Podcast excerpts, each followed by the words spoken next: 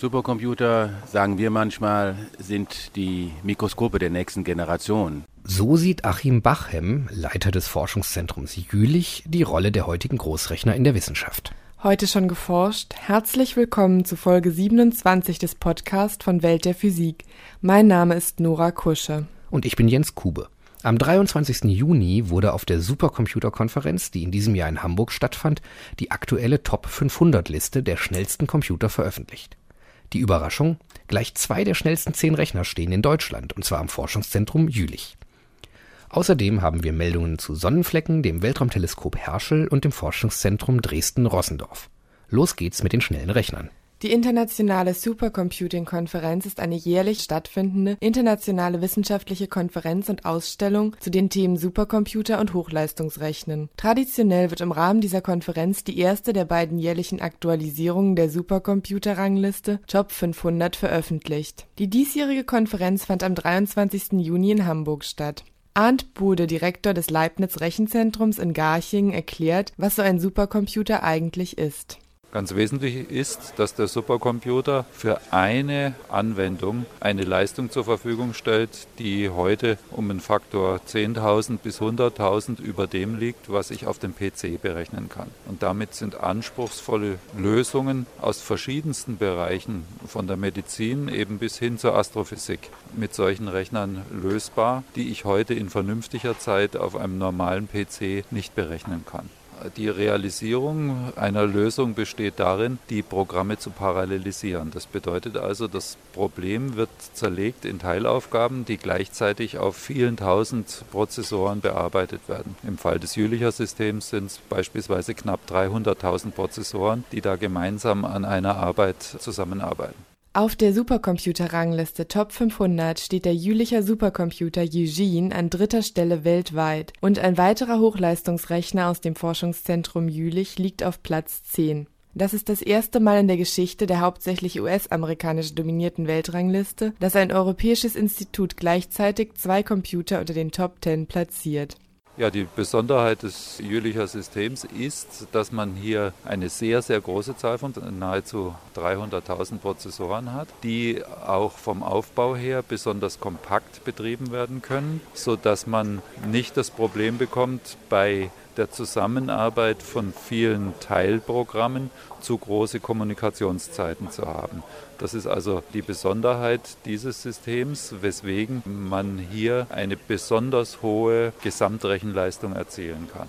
Achim Bachem, Leiter des Forschungszentrums Jülich, erklärt uns, was man mit diesen Supercomputern so alles machen kann. Supercomputer, sagen wir manchmal, sind die Mikroskope der nächsten Generation. Wir haben ja heute schon die Neutronenforschung, wo wir im atomaren Bereich eben hineinschauen können. Wir haben zum Beispiel das Ernst-Ruska-Mikroskop, wo wir bis auf den Pikometer hinunter eben auf atomaren Bereich schauen können. Wenn wir aber jetzt in der Nanowissenschaft oder in der Quantenwissenschaft, also die nächste Stufe kleiner zu werden, wenn wir dort reinschauen wollen, dann müssen wir simulieren. Und das nennt man Ab Initio-Simulation, wo man eben wirklich auf atomarer Basis ein ein Molekül oder vielleicht sogar eine Ansammlung von Molekülen simulieren kann. Damit können wir neue Materialien herstellen, damit können wir vielleicht auch das ein oder andere physikalische Gegebenheiten beweisen. Die Supercomputer eben als die nächste Instrument, die noch kleiner schauen können als zum Beispiel das XFEL in Hamburg oder als eben FRM2, also unsere großen Neutronengeräte in Deutschland.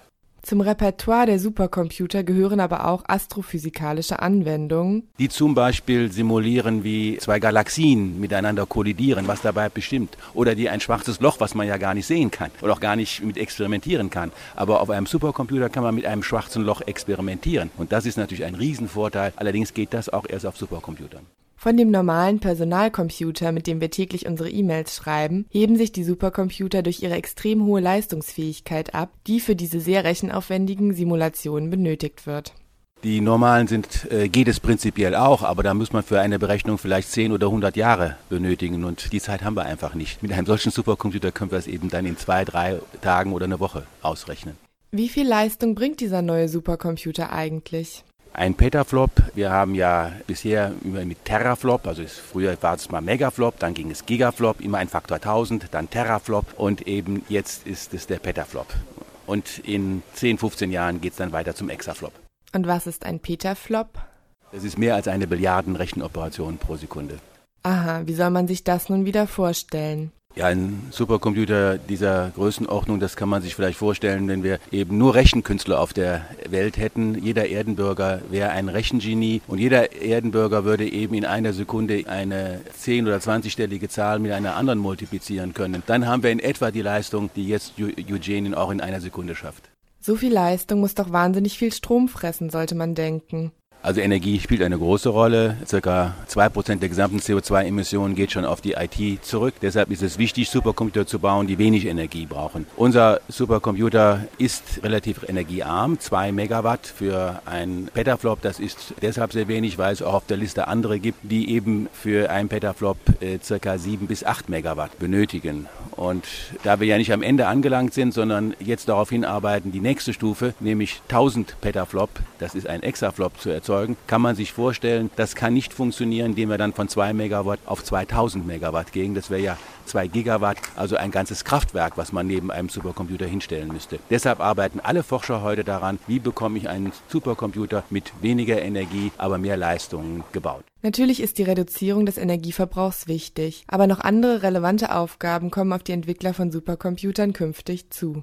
Wir wissen, dass sich das Wissen jedes Jahr mit fast 20.000 Veröffentlichungen vermehrt. Dieses Wissen muss miteinander kombiniert werden, dieses Wissen wird greifbar sein. Dafür werden auch zukünftig eben die Computer, nicht nur die Supercomputer, sondern die Computer dienen. In 15 bis 20 Jahren werden wir Computer haben, die wesentlich intelligenter Daten suchen können. Doch auch bei den fundamentalen Fragen der Menschheit können Supercomputer helfen, wie es ihnen bei einer Simulation des Urknalls 2008 schon einmal gelungen ist. Das ist ja eine Frage, die jeden interessiert. Es gibt die verschiedensten Theorien. Wie ist eigentlich das Weltall entstanden und was ist vor dieser Zeit von 10 oder 14 Jahren passiert? Und letztendlich geht alles zurück auf die Fragestellung, wie sind eigentlich Elemente entstanden und schließlich und endlich, wie ist eigentlich, wie haben sich die Grundbausteine, das geht eben zurück nicht nur auf Protonen und Neutronen, sondern woraus bestehen ein Proton und Neutron und wie können die Quarks miteinander umgehen umgehen. Und das, was dort entdeckt worden ist oder womit man sich befasst hat, ist die Fragestellung, wie sind diese Teilchen entstanden und wie haben sie miteinander gewirkt. Und dies konnte man in einer Reihe von Simulationen, da konnte man Fälle ausschließen und konnte in einer Reihe von Simulationen eben zu einem Ergebnis kommen, was einen Weg aufzeigt, wie solche kleinsten Bauteile der Welt entstanden sind. Wir sind sehr stolz darauf, dass man damit zeigen konnte, dass Supercomputer auch Physik betreiben können, richtige Physik machen. Das waren Arndt Bode und Achim Bachem von den Forschungszentren in Garching und Jülich über Supercomputer im Allgemeinen und Eugene, den leistungsfähigsten Hochleistungsrechner Europas im Speziellen. Warum die Sonnenflecken ausbleiben, fragen sich Astronomen seit Monaten, denn der neue Aktivitätszyklus der Sonne sollte schon längst begonnen haben. Die Analyse der Sonnenschwingungen zeigt nun, dass sich die Plasmaströmungen im Inneren der Sonne ungewöhnlich langsam verlagert haben. Mit einiger Verspätung haben die Strömungen jetzt die Regionen erreicht, in der normalerweise die ersten Flecken auftauchen und somit ein neuer Aktivitätszyklus beginnt. Die Aktivität der Sonne wird für uns Menschen vor allem in Form von dunklen Flecken auf der Oberfläche sichtbar.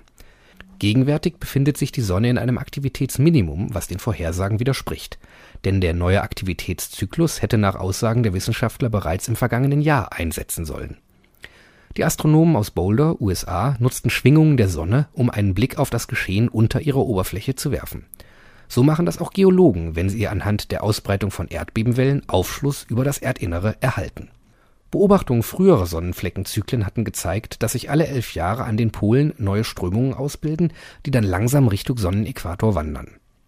Erreichen die Strömungen eine heliographische Breite von 22 Grad, so beginnt die Bildung von Sonnenflecken doch diesmal haben sich die Strömungen deutlich langsamer verlagert. Um 10 Grad zurückzulegen, benötigten sie statt zwei ganze drei Jahre. Jetzt sollen die Strömungen allerdings endlich bei der kritischen Breite angekommen sein und tatsächlich. Die Messungen zeigen bereits ein Anwachsen der magnetischen Aktivität auf der Sonnenoberfläche, Vorboten der Sonnenflecken. Das neue europäische Weltraumteleskop Herschel hat schon sein erstes Bild geliefert, obwohl es seinen Bestimmungsort noch gar nicht erreicht hat. In der vergangenen Woche funkte es bereits seine ersten Aufnahmen zur Erde. Die Bilder zeigen die 35 Millionen Lichtjahre entfernte Spiralgalaxie M51 bei mehreren Wellenlängen im Infrarotbereich. Die Fotos sind deutlich detailreicher als frühere Infrarotaufnahmen des amerikanischen Satellitenteleskops Spitzer.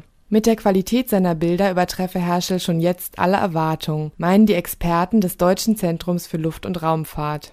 Herschel war am 14. Mai gemeinsam mit dem Spezialteleskop Planck ins All gestartet. Seither befinden sich beide Geräte auf dem Flug zu dem sogenannten Lagrange-Punkt 2, wo sie dann in ihre endgültigen Flugbahnen gelangen Herschel und Planck sollen ihren Bestimmungsort Mitte Juli erreichen. Herschel ist das erste Weltraumteleskop, das den Infrarotbereich vollständig abdeckt. Damit eröffnet es den Astronomen auch Einblicke in bislang unbeobachtete Wellenlängenbereiche und kann wichtige Hinweise zur Entstehung von Sternen und Galaxien liefern denn solche Entstehungsprozesse laufen zumeist in kühlen, staubigen Regionen ab, und im Gegensatz zu normalem Licht kann Infrarotstrahlung Staubwolken nahezu ungehindert durchdringen. Mit einem Spiegeldurchmesser von 3,5 Metern ist Herschel das größte Weltraumteleskop, das bislang gestartet wurde. Das Forschungszentrum Dresden-Rossendorf, kurz FZD, wird zum 1. Januar 2011 Mitglied der Helmholtz-Gemeinschaft. Eine entsprechende Vereinbarung unterzeichneten am 22. Juni Bundesforschungsministerin Schawan und Stanislav Tillich, Ministerpräsident von Sachsen. Bislang war das FZD ein Forschungsinstitut der Leibniz-Gemeinschaft.